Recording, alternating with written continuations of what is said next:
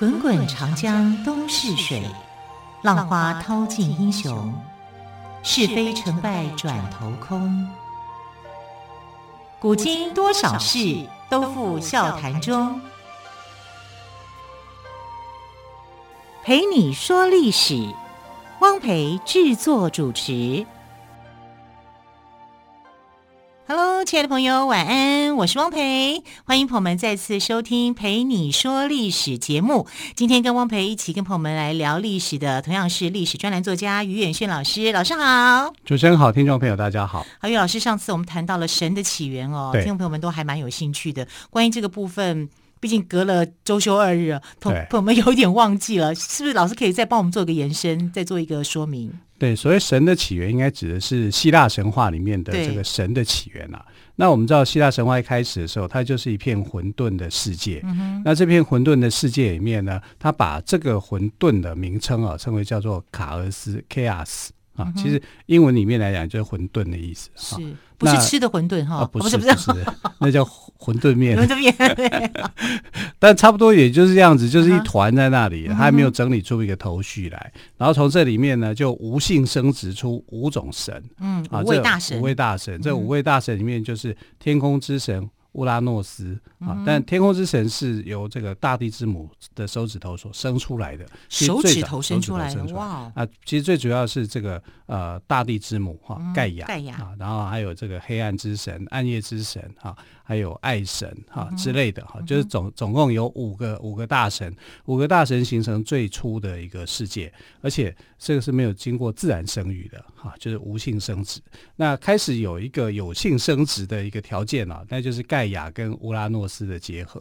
那盖亚跟乌拉诺斯结合以后呢，就生下了十二个泰坦族的这个泰坦族的神。上次您听到他们生了十八个小孩，对，其中十二个是泰坦族的神，啊，另外还有六个啊是这个呃比较怪的。啊，因为有三个是这个独眼巨人，还有三个是百倍巨人。嗯、那为什么盖亚会生出这些怪兽怪物呢？因为他他的爱是无私的，所以他不管是啊他的孩子是泰坦神，或者是这个巨人们啊，他的爱都是一样的啊。他是一个伟大的母亲的一个形象啊。那这里面呢、啊、比较特殊的就是爱神，他在神跟人都还没有创生以前啊，其实就存在了啊。嗯、所以这个里面的这个就代表。这个宇宙间先有爱，先有爱啊，再有这个神跟人啊，这是希腊神话里面的一个比较特殊的寓意啊。嗯、那啊，我们也讲到说神的一个起源啊，呃，第一代神跟第二代神的产生啊，主要原因都是因为战争，嗯、他们都是用这种武力去夺取的啊。比如说，呃，第一代大神的乌拉诺斯，他统治这个世界以后呢，呃，就认为说他的其他的兄弟可能会对他有威胁，就全部把他关进地狱里面。这个地狱里面也是起初的五大神里面一个哈，叫塔塔罗斯啊。他后来就是呃，这个变成了一所监狱哈，在黑暗之地里面啊。嗯、那塔塔罗斯呢，就把这些呃。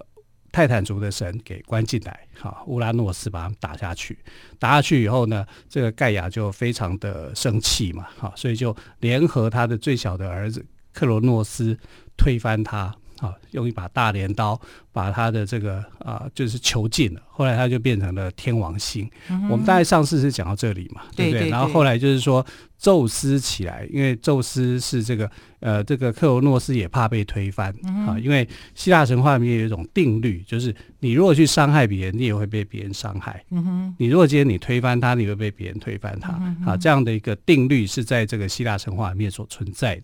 希腊神话很有趣哦，就是。哎，它除了这些定律以外，哈，自然界的一个维持秩序的力量以外啊，它还有诅咒的力量，嗯，啊，所以不是说呃，这个宙斯他可以为所欲为，当然他的权力跟能力他可以这样，是，可是还还是会被一些条件给限制住，哈，那这个就比较比较难玩一点。我们来看比较好玩的，就是说，哎，宙斯他这个呃推翻了他的父亲以后，哈，他就建立了这个呃。呃，这个他的属于他的这个世界，那他的世界里面呢，原本其实只有六大神，包括他自己在内。嗯哼。好，那可是我们看到就是呃，奥林帕斯山有十二大神啊，也就是后来他的子女们出生了，所以他就是不断的哈，除了原配以外，就不断的跟其他的神啊，或者是凡间的这个人类哈，就是去结合。可是你要知道，人类是很后来才出现，因为先有神，后有人。对啊，那神的第一代的神哈，就我们今天要讲的是说。人的起源是怎么来的？哈，人的起源有分四个时期，在希腊神话里面有四个时期。第一个叫黄金时期，是啊，黄金时期就是克罗诺斯当神王的那一代，啊，他神就呃他就已经出现了，他是用这个奥林帕斯的神土哈去捏造的，啊，然后就就就创生出来的人类，而、啊、这个人类呢。呃，比较像我们好像是第一代的 AI 人工智慧这样哈，就是傻傻的、笨笨的哈，就是听神的使唤哈，没有什么自己的意志哈。但是这时期的人过得很快乐啊，也不知道什么叫痛苦，没有烦恼，对对，没有烦恼。然后他的寿命也很长啊。可是到了宙斯这个时代，那克罗诺斯到宙斯这个时代，他不喜欢这些人类。啊，后来这些人类就让他，他觉得人人类不够聪明吗？他是这样想吗？不好玩呐、啊！嗯、啊，人创造人类的目的只是为了好玩嘛？哦，啊，就在那个时期的时候的想法是这样。那黄金时期的人类死光了以后呢，他们就因为呃，希腊神话里面的灵魂不死。他们的灵呢，就变成了这个守护神，好，就是万物的这个守护神。那有的也会下去冥界啊，当当做冥界的守护神。可是你第一代人就死光了，第一代人死光了以后，到了这个宙斯时代，哈，人类就有一个这个大神，哈，就是泰坦神里面有一个大神叫做普罗米修斯。哎。普罗米修斯，我记得以前他是创造人类的嘛？是啊，对不对？啊、但我我刚刚讲的，你就知道说人类的来源有两种嘛。嗯、一个黄金时期的时候，哈、啊，在克罗诺斯时代里面产生的，是啊。那接下来在宙斯的时代叫做白银时代，就，哦、就变普罗米修斯。对，普罗米修斯，哦、他就拿了这个泥土啊，去塑造人形。嗯、那泥土塑造的人形就。没有那么聪明，也没有那么聪明，就少了一个什么东西、嗯、啊。然后这个时候的这个呃奥林帕斯的神哦，已经差不多都到位了，十二位大神都已经到位了。到位了以后呢，呃，就是这个宙斯的女儿啊，叫雅典娜。雅典娜就觉得说，这些人好像还蛮有趣的啊，但是少了一口灵气，嗯、所以他就在这个泥土上面就吹了一口气给他们，啊，这就是灵气。因为雅典娜是属于这个理性的智慧的，智慧的，所以人类开始就有这个智慧，嗯哼，啊。那这群人就很不一样，吹了一口气之后，他就有智慧了。对对对，啊，他就呼吸很重要。哦没有，所以我们可以知道说，呃，这个人类在希腊神话里面的人类的真正的开始有这种灵气的哈，就是从普罗米修斯加雅典娜，嗯，啊，这样形成的。就是普罗米修斯捏塑成型，对对，对不对？加上雅典娜吹了一口气，对，所以人就变得有智慧了。对，啊，但有智慧以后呢，这个他的过的日子啊。当然比神就还是有距离嘛，那当然、啊、对，一定是这样子。那宙斯最重视的就是火，嗯、哼。啊，就是你不可以，你可以让它有生命，让它有灵性，但是你不可以把火传给人类，嗯、因为火若传给人类的话，因为人类的躯壳是很瘦弱的啊，就是很容易受其他的这个动物所这个逼迫嘛，啊，那普罗米修斯就认为说，这样子我们把火传给人类以后，它可以保护自己啊，所以他就去盗天火。啊，从阿波罗那边盗来天火给人类使用，啊，那宙斯因为这件事情就非常的介意。嗯，当然我们上次有提到说，宙斯真正介意的是这个普罗米修斯有预言的能力。啊，对对对，对，但他一直没有把这个预言里面他的秘密去告诉他，说出来说到底谁会篡位啊？谁会推翻取代宙斯？会取代宙斯？但是他很想知道，对不对？对，他很想知道，所以他就把他关起来。好，他把他关在那个。宙斯把普罗米修斯关起来，逼他吐说出真真相，是不是？他就是拿这个当借口，说啊，你给人类火种，我已经说不准啊，你竟然就违背我的命令，好，所以就把他锁在这个高加索山上，好，而且他是用他的。这个儿子，他有一个儿子，就是火神哈，赫菲斯托斯啊。赫菲斯托斯所打造的东西是很厉害的，哈。这人类的创伤里面，他还有另外一件事情，待会我们就说。然后他就把这个锁在高加索山上面，然后每天派一只老鹰去啄食他的肝脏，每天吃他的肝脏。天哪！要让他痛苦，痛苦多久？要痛苦至少三万年。好可怜哦！人家是爱你一万年，但是让他痛苦三万年。三万年。对啊，但后来呃，普罗米修斯后来被救出来，嗯、那救出来的人就是这个呃人马座射手座的那个凯龙啊，嗯、因为他受伤了，是啊，他被他的这个呃学生叫海克力士哈。啊啊！物色他，物色他以后，他也有不死的能力，可是他非常的痛苦痛苦啊，所以他就虽然他不死，但他受伤很痛苦，对对，对，很痛苦啊，他就跑去找普罗米修斯啊。普罗米修斯某个程度来讲，跟他还有点亲戚关系，因为他们都是泰坦族同一个时代的啊，所以他们就呃获得了这个呃宙斯的同意啊，就是呃让普罗米修斯过世啊，就是死掉，因为他死掉才是一种解脱啊。然后这个普罗米呃。不是普罗米修斯，这个凯龙啊，嗯，这个呃被受伤的凯龙，他就可以去世啊，嗯、因为他这样太，太痛苦了，太痛苦了。然后这个普罗米修斯就可以恢复他的自由，嗯、但条件就是你要把还是要把预言说出来。对对对。好，那到底这个预言有没有说出来呢？我们先休息一下，再请于远炫老师来跟大家分享。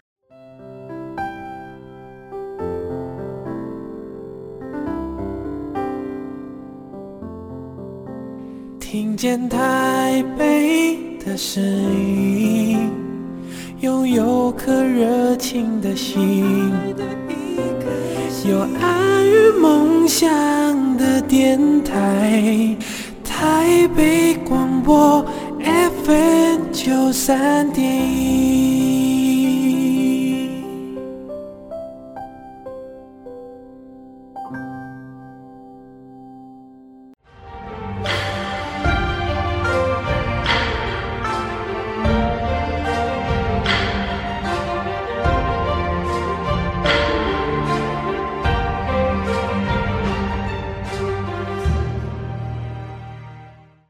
天再次为朋友们邀请到岳远炫老师，老师好，主持人好，听众朋友大家好。好，老师，我们刚刚谈到了普罗米修斯哦，那么他很痛苦哦。对，普罗米修斯后来把他这个秘密啊，就跟宙斯讲。他说后来还是说了，就对了，还是说了、嗯、啊。所以宙斯得到这个秘密，他就知道说，哦，原来他跟这个海洋女神结合以后，生下来的孩子会推翻他，取代他。对，对啊，就或者是他跟某个大神结合以后。这个孩子如果是一个男生，也会推翻他，所以他得到这样的一个预言。因为普罗米修斯有这个预言的能力，可是你知道，他放手普罗米修斯，除了除了要求这个条件以外啊，他要他手上那个手铐啊、脚铐之类的东西要保留一块，嗯、表示说你还是被我锁住的。嗯哼，啊，然后呃，要有这个高加索山上的一块岩石，他手里要握着这个东西。啊，所以他就算是要放了你，他还是要形式上告诉你说，你还是被我关注的。是，你看高加索山上的泥土跟啊火神打造的这个呃手铐啊，你都还是铐住你。啊，你一辈子你都还是犯罪的，嗯、啊，他大概意思是这样。啊，所以我们看宙斯其实心机也是蛮深的啦，嗯、啊，然后他为了得到这个，希腊神话的神，他的人性很强，啊，他人性很强，因为人是在神之后的，嗯、所以所有的人的反应其实他是根据神的样子去造的，嗯、啊，像普罗米修斯他是根据神的样子去造人的，所以有人性，其实这个人性就是从神性来的。啊，所以呃，这个希腊的哲学啊、哲理啊，也是这样子产生啊，所以这是很妙的一件事情。那其他的像中国的神话就可能不是这样，它是非常道德观的，对，啊，就很强。那希腊不是，哈，希腊你可以看到神呢，你今天去求神祷告或者是什么做什么用，可能他比你还更坏。啊，嗯，就是你要求对神呐、啊，因为有时候神又很又很任性啊，然后就是看他自己的喜怒去做事情啊。所以希腊的神是有这样的一个特质的。是啊，那我们看到就是说人类的一个起源，因为其实我们在上个礼拜也有提到，就是说为什么它会发生这些事情嘛。最主要还是要回到就是说人类哈，在普罗米修斯底下去。完成了啊！完成了以后，就从白银的时代慢慢进入到青铜时代。嗯、所谓的黄金、白银、青铜哦，都不是说真的拿黄金、拿白银给他，它只是一种象征啊。就是说这个时期的呃人类他过的生活的一种象征。那青铜的象征是什么？就是作战，铜器嘛。好，青铜器，我们看中国也是这样啊。青铜器交战啊，就是在先秦时代的作战都是这样。所以青铜器时代，你就可以想象这人类怎么样？人类很凶残，脾气很暴躁，可能是从神那边学来的哈，就到处去打仗啊，嗯、到处去干嘛啊？所以后来宙斯，宙斯本来就不喜欢人类啊。他一看到人类这样自相残杀，他就觉得你们这些人都该死啊，所以就呃降了一个大洪水。嗯在降了大洪水之前呢，宙斯做了一件事情，很坏的事情啊，就是他叫这个呃火神啊去打造了一个女人，女人是打造出来的哦。哦，他不是生出来，因为当时黄金时代或白银时代的人类，通通都是男生，通通都是男生，这世界上没有女生的。哈，那普罗米修斯有个弟弟，哈，就是在那个时候就是统治的人类啊，算是人类的一个领袖了哈。你也可以讲说他是国王吗，或者是领主之类的。那呃，宙斯就用了一个诡计。他就叫他的儿子哈火神去打造一个女生，然后这个女生打造出来以后，好，她有各项的才艺，因为其他的神明都给她一些才能，比如说啊，阿芙罗代蒂就给她啊动人的外貌，嗯哼，啊，然后呃雅典娜就给她这个呃优雅还有理性，反正什么东西都给他啊，所以呃他的名字叫做潘朵拉。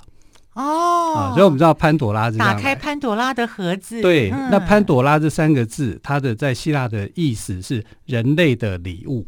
哦，人类的礼物，啊、它是一项人类是给人类的礼物。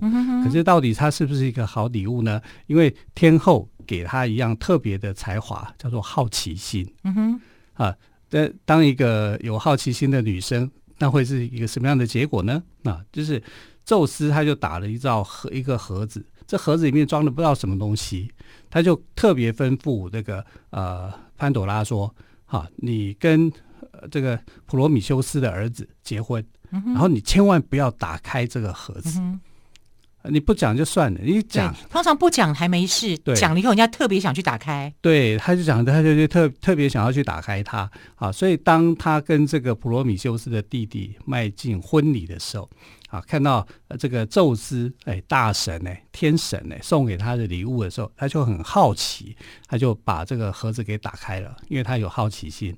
这一打开不得了，盒子里面的所有的坏东西、拍咪呀全部出笼。什么饥饿啊、疾病啊、战争啊、谎言啊，啪啪啪啪，全部跑出来！天哪！哎，这些就是要来危害人间的、嗯、啊！因为人间在白银时代的时候呢，虽然没有黄金时代那么好，可是至少都还是诚正信实的过日子、嗯、啊。那他就把这些东西放出来以后，人类就开始学坏了啊，就开始变坏了啊。可是那一刻就是一下子的时间啊。那潘朵拉知道他做了啊不应该打开的，他赶快又把它关上。把它关上以后呢？来得及吗？来不及了，嗯、几乎所有的坏东西都放出来了，只留下一个好东西在里面。嗯、那个东西叫做希望。所以现在还在希希望还在盒子里吗？对，就是希望还在人间啊，还保留在人类的社会啊。哦、即便我们经历了饥荒、痛苦、灾难、各种的折磨，但是只要你有希望，你抱着一线希望在，这些东西都可以克服。嗯，啊，这是希腊。我们现在面对 COVID-19，我们要怀抱希望。哎，对对对，嗯、所以这是呃，这个在希腊神话里面啊，潘朵拉的一个真正的一个含义。含义、哦、啊，所以我们常常会错用潘朵拉的典故，啊，对认为说打开潘朵拉的盒子，好像说那个盒子就是一个呃罪大恶极的。可是那是宙斯的诡计啊，对，他怎么样他也防不了啊。而且已经都出来了，里面现在还只剩下的是希望。对对对，重点不是在这些东西，而是在希望还留在人间啊！这也是普罗米修斯他其实造人啊所造出来的那种结果啊。可是你说有希望在人间，但是这些坏的东西影响力还是比较大啊。所以这个马上就进从白银时代进入到青铜时代，青铜时代的人就互相残杀，互相残杀以后，宙斯就有理由啦，就是说这么人类这么坏。啊，又不敬神，又怎么样？干脆毁灭掉它。嗯哼，好，所以就这样的一个大洪水。你看这个降的大洪水啊，这个故事在世界的神话里面都有的啊，包括中国的神话、希伯来的神话。希伯来神话就是圣经嘛，嗯、啊，圣经里面所记载的东西都。那我们这样来推敲，就是说，古代真的会有一次的这种大洪水啊，因为你在这个冰河时期啊，说呃。那时候的人类的那种感受，然后写成变成了神话故事。那这个大洪水就把人类给灭了，只留下两个人。好，一个就潘朵拉，因为潘朵拉是这个火神锻造出来的，是好，所以他不是生产出来的人类，它有点像机器人啊，我觉得、嗯、啊。然后另外一个就是 AI 人工智慧这样子，普罗米修斯的弟弟的儿子啊，所以这这两个人类还在。这两个人类还在以后呢，就产生了新的人类出来。那新的人类产生出来是很奇妙的啊，因为他们得到了宙斯的一个启示啊，就是说你要把盖亚的骸骨丢出去。嗯哼，什么叫盖亚的骸骨？盖亚不就是起初的人类的神吗？对，对啊，然后他。他们两个人突然之间就是得到一个神谕，就是说，哎，要把盖盖亚的骸骨丢出去。所谓的土地骸骨，那不就石头嘛？嗯、所以他们就把石头丢出去。嗯，丢出去以后，那些石头会变成人。所以新一代的人就这样产生，从石头变成人。对对对。哇，好有趣的神话故事哦！呃，于老师，我相信很。更有趣的希腊神话故事还有哈，对不对？对，可是我们时间的关系，今天先跟朋友们说再见。我们明天再继续帮我们讲更多有趣的希腊神话故事。好的，亲爱的朋友，我们就明天再见喽，拜拜，拜拜。